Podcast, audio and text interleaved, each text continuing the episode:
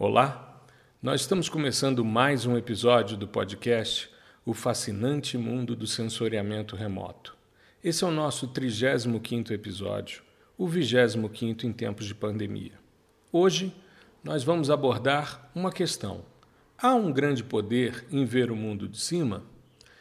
Essa questão ela é uma reflexão de várias palestras que tenho feito nesse período de isolamento é, quando as pessoas me pedem para fazer participação em congressos ou mesmo em lives.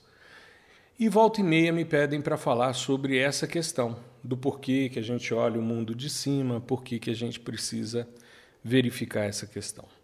Eu fiz uma live há algum tempo atrás que era justamente por que olhar o mundo de cima. E mais recentemente, numa entrevista que Benjamin Grant deu a, uma, a um portal, Benjamin Grant é o autor do Overview e ele tem um perfil chamado Daily Overview, que é um perfil de Instagram que tem uma série de imagens de satélites que mostram as manifestações humanas nas mais variadas posições do planeta e de formas bastante inusitadas. Volta e meia eu utilizo os posts dele, reposto na série, o homem sempre se manifesta no meio de forma geométrica, que é uma série que eu divulgo todos os sábados no Instagram, no Facebook e nas demais é, redes sociais. Pois bem, então esse amigo me mandou essa matéria e disse: Lembrei de você por causa da sua live, o porquê olhar de cima. E eu fui analisar as reflexões e batia bem com o que eu vinha mostrando. É, é interessante a gente pensar nessa questão porque a manifestação humana ela ocorre das mais diversas formas, sempre buscando um padrão geométrico, é o que normalmente a gente separa do que é natural, do que é humano ou antrópico. Porém, o homem ocupa lugares em que as condições naturais normalmente não permitiriam a instalação humana. O homem mais primitivo ocupava sempre às beiras de rio, né? sempre próximo a uma fonte d'água para poder se manter. Mas, à medida em que a tecnologia vai avançando, a gente percebe inclusive manifestações de irrigação em pleno deserto.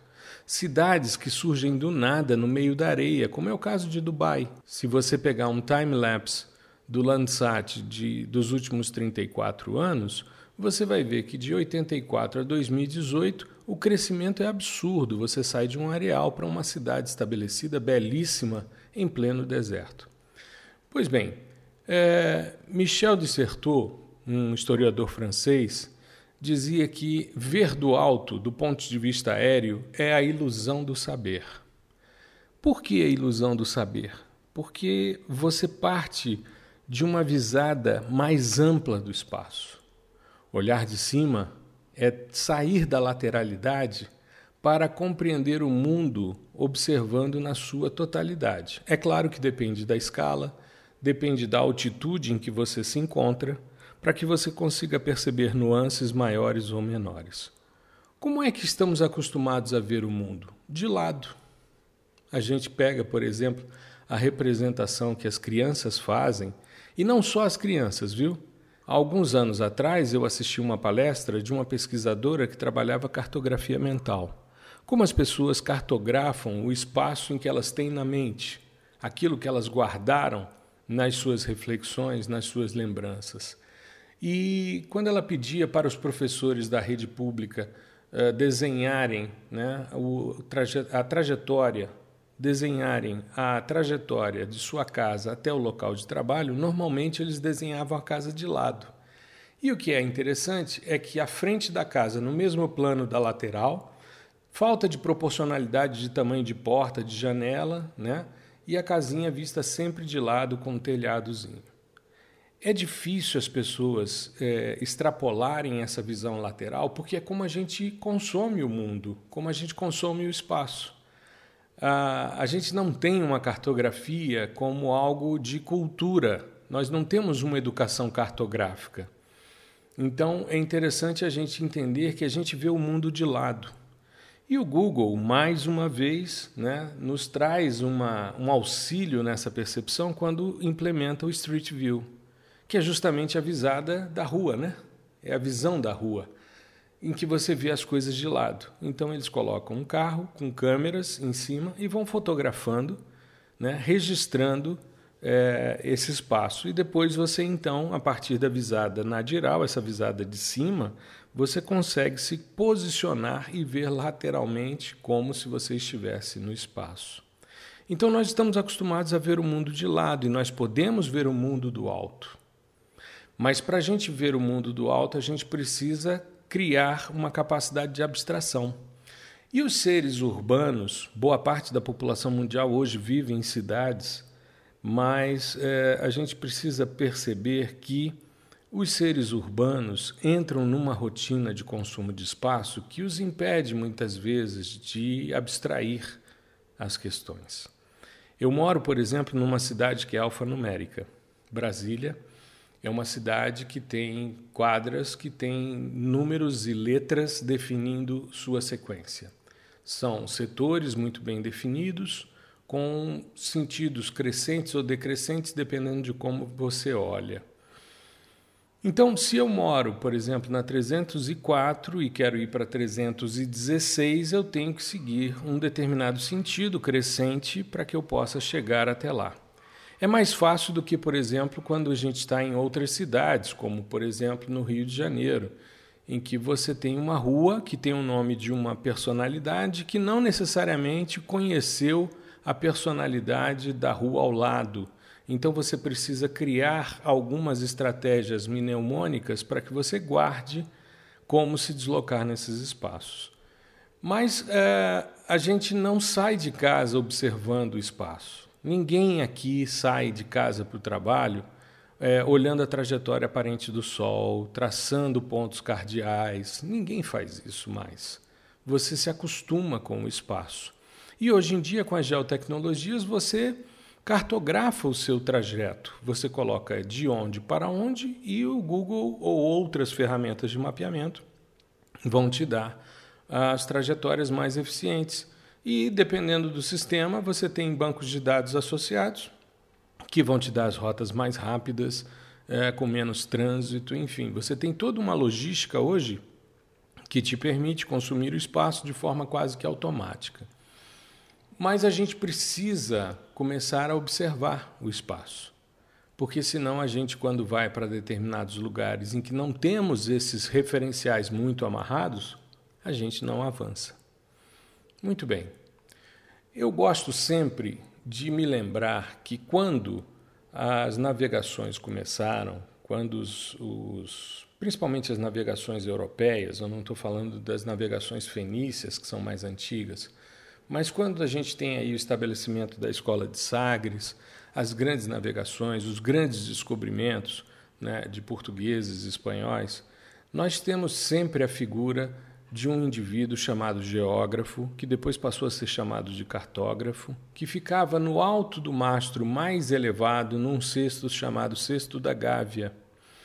E dali ele ia observando o espaço. Observando o espaço, anotando os acidentes geográficos numa caderneta que depois era transferida para uma toalha de mesa que era chamada de mapa, com dois P's. Ali, ele desenhava todos os acidentes observados e deixava registrado no mapa as informações do espaço. É interessante porque é uma observação de um ponto de vista muito baixo e com uma visada oblíqua muito limitada. Mas se nós pegarmos mapas mundis, que são compilações dessas toalhas de mesa, nós vamos nos deparar com é, planisférios muito, muito coerentes com o que nós temos hoje com dados satelitais. Então, é, por exemplo, existe o Orbis Terrarum de Stop and Down de 1680, que é um mapa mundi muito, mas muito coerente com os mapas mundi feitos com dados de satélites. Não havia uma manifestação do continente antártico, muito menos da uma manifestação do Polo Norte. E parte da América do Norte não estava uh, preenchida, ou seja, acima da, da Península da Baixa Califórnia não se conhecia muita coisa, não. Isso no lado do Pacífico. No lado do Atlântico já era mais bem cartografado. E a gente tem inclusive a trajetória aparente do Sol, no momento em que ela vai se deslocando de um solstício, passando por um equinócio, até o outro solstício. Então a gente consegue ver toda uma percepção de como esse, essa visada do cesto da Gávea permitia que os indivíduos tivessem uma noção muito coerente do espaço. E quando a gente compara isso com projetos como The Living Earth, que foi um projeto que utilizou 2.500 imagens de satélite sem cobertura de nuvem, que mostra os diversos biomas do planeta e ainda parte do assoalho oceânico, a gente percebe uma coerência muito grande entre esse planisfério do século 17 e o planisfério feito olhando de cima por meio de dados de satélite. Mas apesar de tantas provas dessa questão espacial, de sondas que já saíram do sistema solar, como a Voyager, pessoas que estiveram na Estação Espacial Internacional, de pessoas que foram à Lua, de amostras coletadas e tal, existe toda uma discussão se a Terra é ou não um geóide. Mas isso é uma discussão que eu não vou entrar, tá? Isso para mim não faz sentido. Muito bem, dentro dessa perspectiva do olhar de cima, a gente tem na missão Apollo 11, que comemorou 51 anos agora em julho, uh, nós temos ainda vivos dois dos três astronautas, né? o Michael Collins e o Buzz Aldrin. Eles estão vivos com cerca de 90 anos os dois. E o ano passado, quando a missão Apollo completou 50 anos, o Michael Collins fez uma série de postagens muito interessantes no Instagram. É, e dentro das, das perspectivas, ele mostrou um vídeo de animações. O módulo lunar estava retornando para se acoplar na nave em que ele se encontrava para que eles pudessem os três retornar ao planeta Terra. E havia toda uma, uma dúvida se eles conseguiriam. Né? Primeiro, se eles conseguiriam pousar, porque eles tinham muito pouco combustível foi uma, uma estrutura muito ousada de Neil Armstrong e uma habilidade muito grande para ele pousar no Mar da Tranquilidade. Além disso, havia uma disputa para quem ia coletar amostras de rochas primeiro. Né? Os soviéticos mandaram uma sonda que caiu na Lua, é, mas que era concomitante com a missão Apollo 11. E havia também uma, uma dúvida se Neil Armstrong e Buzz Aldrin iam conseguir sair, decolar da superfície lunar e se acoplar a Michael Collins e dali eles retornarem ao planeta Terra. Então, era uma série de, de incertezas. Já havia, inclusive, um discurso presidencial do presidente Nixon, que conversou com eles quando eles pousaram, mas havia já um discurso fúnebre caso eles não conseguissem voltar e ficassem na Lua, né? seus corpos ficassem na Lua. E aí tem uma reflexão muito bonita que o Michael Collins é, compartilhou com a gente durante esse período do ano passado nas redes sociais. Quando eu falo com a gente, é com toda a audiência dele. Ele botou uma foto que tem a superfície lunar, a Terra mais ao fundo e o módulo lunar se aproximando. E ele mostrou com a letra dele 3 billion plus 2, ou seja, 3 bilhões mais 2. Ele fez uma reflexão que ele compartilhou com a audiência que naquele momento ele era o indivíduo mais distante de toda a humanidade. Ele olhava e via 3 bilhões de indivíduos que estavam no planeta Terra e viu o módulo lunar se aproximando dele com mais dois, Neil Armstrong e Buzz Aldrin. E dali ele teve essa sacada. Hoje, nesse momento, eu sou o indivíduo mais distante de toda a humanidade.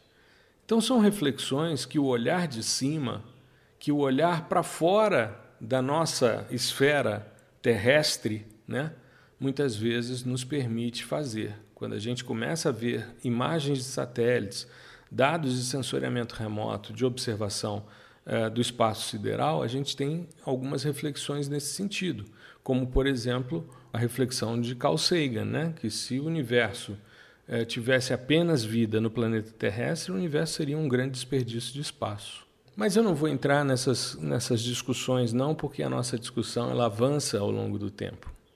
A gente volta um pouquinho para 1827, quando Niepce tira a primeira fotografia, né, o primeiro registro fotográfico de uma, uma janela e ele chama né, essa fotografia de vista da janela em Gra. Foram oito horas de exposição. Ele ficou com a câmera na janela durante oito horas para poder queimar uma placa, uma emulsão que estava sobre uma placa metálica e depois poder observar essa imagem. Eu fico pensando numa selfie, né? Porque oito horas de exposição é, seria algo praticamente inconcebível. Mas é interessante porque havia necessidade do registro. E por que registrar as coisas numa fotografia? Porque é uma forma de você manter a quarta dimensão. É interessante isso. Quando a gente pensa em quatro dimensões, né, em três dimensões a gente está acostumado a ver, né, altura, largura e profundidade. Mas quando a gente joga uma quarta dimensão, que é o tempo, a gente começa a fazer algumas reflexões filosóficas a respeito. A gente costuma dizer que os pais conseguem materializar mentalmente o tempo quando olham para um filho e se lembram de toda a sua história.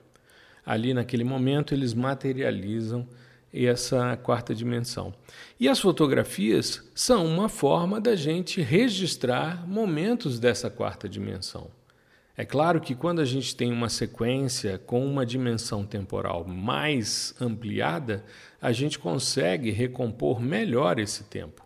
As séries temporais, de sensores hipertemporais, como é o caso do MODES, como é o caso do VIRS, a gente consegue fazer uma sequência e entender como foi o comportamento ao longo do tempo, quais foram as perturbações que ocorreram nessa dinâmica temporal, num determinado pixel, para que a gente possa entender como ele foi construído, como ele foi consumido ao longo do tempo. Então, isso é uma maneira, a fotografia, a imagem, é uma forma da gente materializar o tempo é interessante porque a gente percebe a necessidade que sempre permeou uh, o imaginário do ser humano de registrar as coisas de cima. Então, logo depois que Niepce uh, permite a primeira fotografia, aí nós temos os mais astutos, né, como é o caso de Gaspar Félix Tournachon, conhecido como Nadar, de subir num balão e fazer registros da cidade de Paris. O primeiro registro foi a 520 metros de altura, isso em 1585, quando ele faz uma visada oblíqua que pega na porção nordeste da foto a região do Montmartre, que é justamente onde fica Sacré-Cœur, né, a igreja de Sacré-Cœur. Uh, logo no meio da foto, à direita, nós temos a presença do, do Arco do Triunfo, a Etoile, né, que é aquela região da estrela que envolve ali o Arco do Triunfo, e depois a Avenue Bois de Boulogne, que é o prolongamento da Avenida Champs-Élysées. Então, ele faz um registro da vegetação interurbana. Paris é uma cidade muito arborizada, uma cidade belíssima, muito arborizada, e, e, e tem um, um padrão de ocupação muito bonito nessa parte mais antiga, e tem, logo depois, na, é, na região mais ao norte, em La Défense, aí você tem a, a, presença de uma arte mais moderna, uma arquitetura mais recente, mais contemporânea. Mas é muito interessante a gente perceber essa, essa visão de cima e essa necessidade de olhar de cima. Não só visadas oblíquas, Nadar registrou, mas, por exemplo, na Ilha de Saint-Louis, que fica ao lado da Ilha de la Cité, onde começou a cidade de Paris, onde fica a Catedral de Notre-Dame, é, ele tem registros ali de visadas nadirais, observando perpendicularmente a superfície, vendo o fluxo de barcos, o deslocamento deles, as construções, as pontes, as pessoas transitando, enfim, há sempre essa necessidade de se olhar de cima. Então, o como olhar de cima começa com balões, né? que era uma forma de você subir, ou seja, eh, os balões eram eh, uma alternativa para se ter ao cesto da Gávea. Não se tinha mais a embarcação com o, o cesto da Gávea para o cara observar de cima. Então o balão passou a ser uma alternativa. Ainda dentro dessa perspectiva do como olhar de cima, uh, indivíduos engenhosos utilizaram, por exemplo, pipa né? Você colocar uma pipa no ar. E você consegue, inclusive nos registros, é claro que com visadas mais oblíquas, mas você consegue ver, por exemplo, a linha da pipa, né? o deslocamento do sensor, a linha da pipa. E existe um registro bastante interessante com relação a isso, que foi uh, o terremoto no início do século XX em São Francisco, na Califórnia, quando um fotógrafo vai à região da Baía de São Francisco e com uma, uma esquadrilha né, de 17 pipas, ele sobe uma câmera a uma altura bastante generosa, fotografa a cidade e se você pegar essa imagem que está disponível, é, eu já vi em alguns sites na internet, mas você consegue ver os detalhes dos escombros, da área que estava incendiada, é, das pessoas andando meio sem rumo, né, porque foi um terremoto bastante devastador e que teve como consequência depois, é, além da destruição causada pelo próprio terremoto, a destruição causada pelos incêndios que vieram depois com o rompimento de estruturas de gás, estruturas elétricas, enfim. Foi uma grande catástrofe para a cidade de São Francisco. Os precursores dos drones, né, que drone em inglês significa zangão, foram os pombos-correio. É muito comum você encontrar na literatura é, fotografias de pombos-correio elegantemente vestidos com um coletezinho de couro, com uma câmera fotográfica no peito e iam fotografando ao longo do deslocamento em direção ao retorno para casa. Né? Só que aí você não tem controle sobre a linha de voo você não tem controle sobre a precisão de aquisição, a manutenção da altura, ou seja, é uma alternativa, mas uma forma de é muito mais curiosa do que efetiva de se olhar de cima, né? E a gente tem inclusive é, fotografias com a presença das asas do pombo ao longo do seu bater de asas para voar, né? E aí a gente tem então hoje diversas plataformas que permitem olhar de cima. Então, o como olhar de cima hoje sai da altura do peito com seu celular para os drones, que hoje são uma grande coqueluche, e eu acho extremamente interessante. Tenho inclusive um episódio aqui no podcast que eu falo sobre a questão da utilização de drones é, de uma série de problemas que encontramos e tal, mas eu saliento que é um grande negócio, tendo em vista que aconteceu, você sobe o sensor e adquire a imagem. Ou seja, você se torna independente da resolução temporal dos sistemas orbitais. Aconteceu, você vai lá e adquire. Né? Muitas vezes adquiriu, não ficou bom, você volta e faz um novo voo. Então é muito é, interessante né, esse tipo de sistema. Ainda precisa de ajustes, ainda precisa principalmente de um desenvolvimento. Existe hoje uma alternativa bem interessante que é o Open Drone Map, que é uma iniciativa para se criar softwares livres para o processamento de drones, para que as pessoas tenham cada vez mais autonomia. E é muito comum hoje nas redes sociais você uh, observar alguns perfis de fotógrafos que se dedicam ao olhar de cima com drones fazem todo o seu trabalho utilizando esse tipo de plataforma. Temos também as aerotransportadas e, por fim, os orbitais, que há muito tempo, desde a década de 60, estão aí observando né, e mais efetivamente com a série Landsat, que eu já fiz também um episódio, que é a série mais exitosa de sensoriamento remoto desde os anos do início dos anos 70 até hoje. Muito bem. E por que, que a gente olha de cima?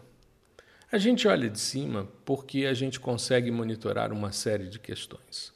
Nós pudemos ver no início da pandemia uma série de imagens mostrando a melhoria da qualidade do ar, e depois eu comentei, inclusive, num episódio específico, sobre um dashboard né, de dados de sensoriamento remoto, tanto da NASA como da ESA como da JAXA, para o monitoramento dos efeitos da Covid-19 no processo.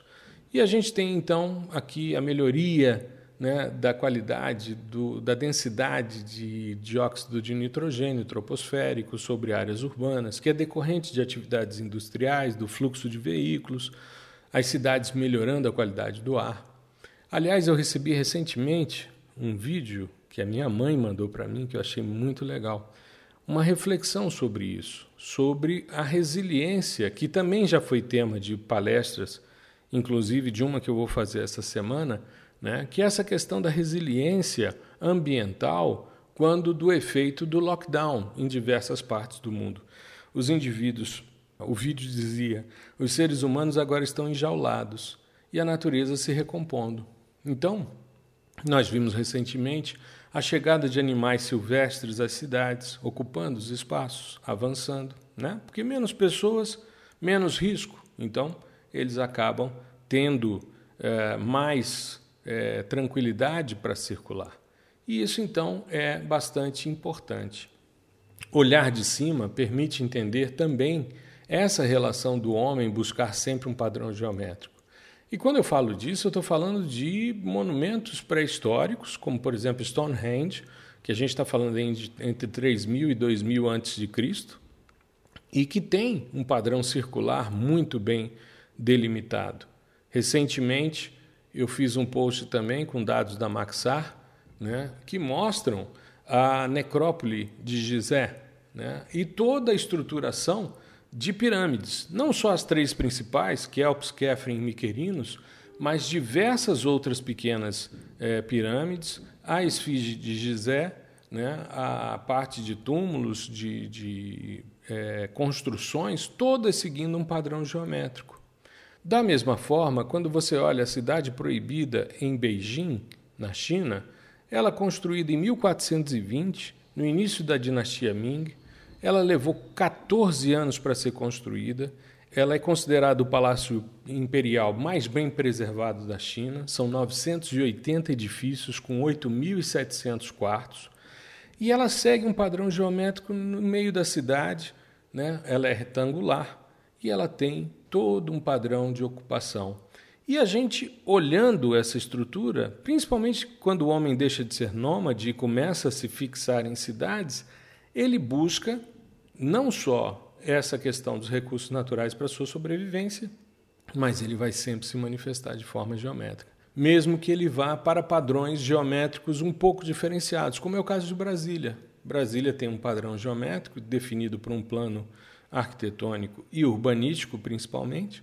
Né? O formato de um avião com asas lhe confere um caráter único, né? singular em todo o planeta, tanto que é uma cidade que é, é retratada em quase todos os livros de sensoriamento remoto, mas segue um padrão geométrico, segue um padrão setorial, um padrão de organização é, bastante bem delimitado. Né? As estruturas não vão acontecendo de forma aleatória, não, elas têm um ordenamento. Da mesma forma, quando a gente começa a observar áreas mais antigas, que tem um padrão de urbanização que, apesar de antigos, já denotam esses padrões mais radioconcêntricos, né, estrelares, enfim. Como a gente vê, como eu citei ainda há pouco, a Etoile, né, em Paris, a, aquela praça do Arco do Triunfo, e o padrão radioconcêntrico né, em direção a essa estrutura. É interessante a gente pensar também que olhar de cima nos permite entender que cada pixel daquela imagem tem gente vivendo ali. Né? Claro, existem lugares que são é, desocupados, mas nos lugares ocupados, principalmente as, os grandes aglomeramentos humanos, a gente tem um adensamento e esse nível de adensamento ele é, traz relações de construção e de convivência muito próprios. Eu particularmente como trabalho com a questão urbana já há muito tempo, um dos problemas que a gente tem ao mapear questões urbanas é que a gente tem sempre uh, uma diversidade de alvos compondo a cena. Então, nós vamos ter uh, solo exposto do lado de vegetação, do lado de asfalto, do lado de água, e tudo isso é urbano. O problema é que o solo exposto é o mesmo padrão espectral do solo exposto fora da cidade. A vegetação intraurbana se comporta igual à vegetação periurbana. Então, é muito difícil você fazer esse tipo de mapeamento sem que você tenha interferências ou é, falsos positivos ou mesmo superposições do que é urbano do que não é urbano. Então, uma forma que eu tenho usado ao longo do tempo para solucionar isso é luz noturna. Por quê? O homem é o único animal que prolonga seu fotoperíodo. O que, que isso significa? O sol se põe e ele prolonga o dia acendendo a luz. Então, ele prolonga o seu fotoperíodo. Quando você pega uma imagem de satélite ou mesmo uma imagem de drone que tenha um padrão de observação com um nível de sensibilidade que permita a visualização de luz noturna, você vai ter em áreas urbanas unidades de luz. E aí fica mais fácil de você mapear. E você ainda pode inferir o grau de adensamento dessas áreas urbanas, porque uma coisa é uma unidade de luz, uma casa é uma unidade de luz. Dois pavimentos são duas unidades de luz.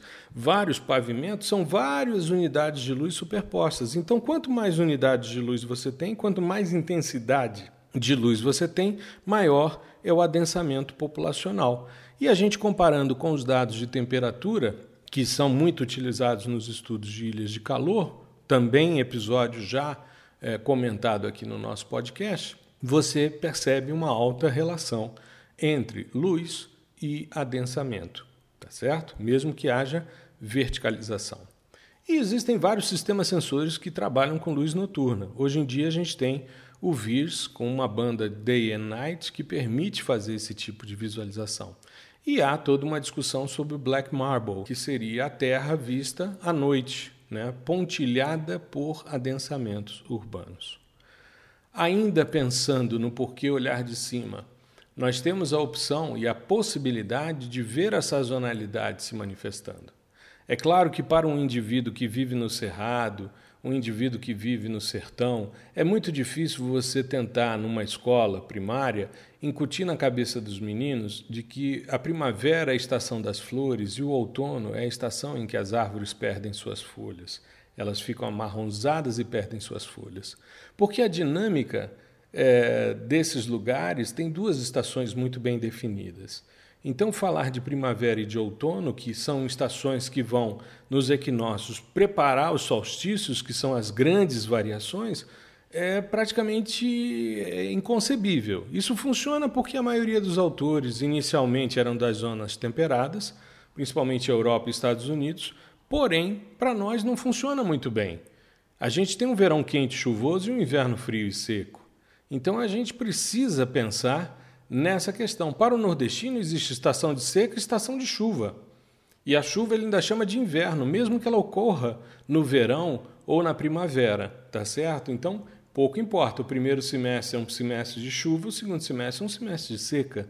Então a gente precisa trabalhar essas questões, mas quando a gente tem a oportunidade de trabalhar com dados de sensoriamento remoto, você consegue ver em outros lugares e ilustrar para os seus estudantes o que, que é uma primavera, o que, que é um outono, vistos por imagens de satélites.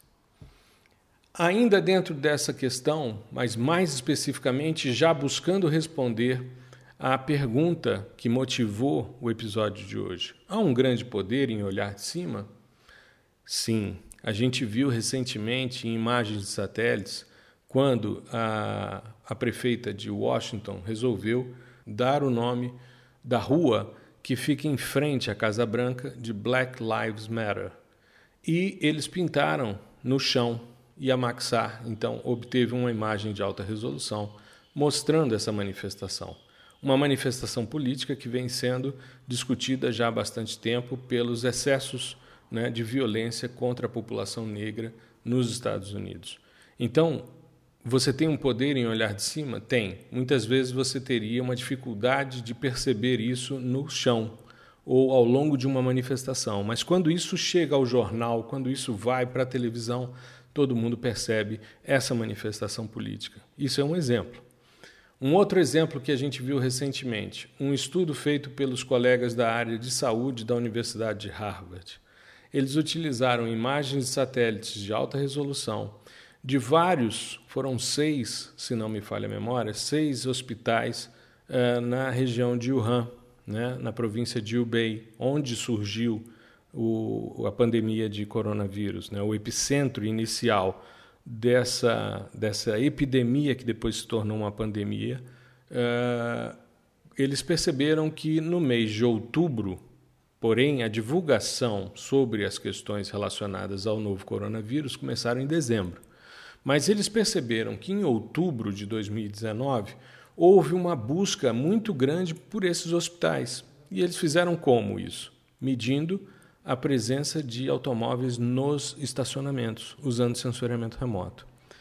Fizeram uma análise do aumento do tráfego né, próximo a essas, esses grandes hospitais de Wuhan e perceberam também que havia um aumento no período de outubro, havia uma, um aumento é, na procura sobre temas relacionados aos primeiros sintomas é, de tosse e de diarreia, né, com relação ao novo coronavírus. Isso mostrou, por esse estudo que eles fizeram, usando sensoriamento remoto e análise de trends de pesquisa no Baidu, que é o principal portal chinês, né, seria o Google chinês, é, eles perceberam então que havia uma discussão e uma procura da população já em outubro, antes mesmo da discussão dos primeiros casos em dezembro. Então, é, é a gente se antecipar e ter uma ferramenta que nos permite ser o dono do olho na terra de cego. Isso é uma questão bastante interessante. A gente detectar impactos ambientais, assim como desastres naturais. A gente pode verificar questões. A gente teve imagens aqui, por exemplo, de derramamento de diesel nos Estados Unidos, né, chegando a determinados reservatórios, sendo observados por satélites. Tivemos uma manifestação bastante generosa de imagens de alta resolução no início de agosto, quando da mega explosão na zona portuária de Beirute. Então, é, nós tivemos, inclusive, o, o INPE é, fazendo toda uma divulgação. Eu cheguei a postar a verificação dos dados WPM é, com 2 metros fusionado, né, saindo da escala de 1 para 100 mil até a escala de 1 para 2,500, mostrando a cratera que se abriu na zona portuária de Beirute, bem como um navio deitado, porque a imagem é de 9 de agosto de 2020, logo depois que ocorreu o, a explosão. E tudo isso a gente tem tido oportunidade de discutir em temas mais variados aqui no fascinante mundo do sensoriamento remoto. O nosso podcast tem tido uma expansão muito grande. A gente está é, tá chegando a 6 mil downloads. Né? Eu acho que agora nesse episódio de 35 a gente chega a 6 mil downloads no total. E hoje a gente também está numa plataforma de podcast que atinge países de língua portuguesa na Ásia e na África. Então, é, a gente está tendo uma repercussão bastante grande e está avançando. O fato da gente ter também hoje, às 5 da tarde, o ao vivo no YouTube, tem criado uma cultura junto à nossa audiência de discussão dos temas. Aliás, hoje, às 5 da tarde, já te convido para você estar comigo no meu canal para a gente poder visualizar essas questões que eu estou discutindo aqui, né? A gente poder mostrar e avançar nas discussões nesse sentido. Para fechar o nosso podcast, eu queria salientar, é, baseado num vídeo que assisti de um fotógrafo que faz todo um trabalho em Dubai, chamado Bashir. O perfil dele é Bashir Photo Factory. E ele fez um vídeo muito interessante chamado The Lockdown. Esse The Lockdown é, mostra a cidade de Dubai durante o período da pandemia, quando ela entrou num processo de lockdown. E ele disse que jamais esperava ver as grandes rodovias de Dubai sem carros, os shoppings sem pessoas, as ruas sem movimentação, ou seja, a cidade totalmente fechada, né? totalmente é, parada e as pessoas isoladas dentro de casa. E isso é possível perceber por quê? Porque quando a gente olha de cima, nós somos capazes de compreender mais. Por isso, há um grande poder, sim, em olhar de cima. Tá legal? Eu espero que você tenha gostado, eu espero que seja útil para reflexões da importância do sensoriamento remoto. E espero que você cada vez mais se aproprie desse mundo fascinante, aqui junto comigo, no nosso podcast semanal, o fascinante mundo do sensoriamento remoto. Se possível, fique em casa para que a gente volte logo a uma normalidade ou algo próximo disso, tá bom? Uma boa semana para você. Hoje às 5 da tarde, ao vivo no YouTube, e nos vemos também na próxima semana com mais um episódio do nosso podcast, tá bom? Um grande abraço.